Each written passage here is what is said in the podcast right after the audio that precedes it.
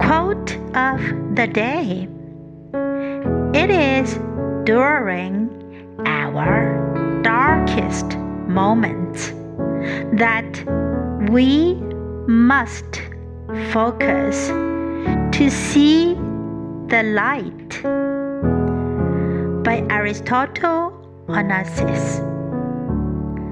It is during our darkest moments that we must focus to see the light. Word of the day Focus. Focus.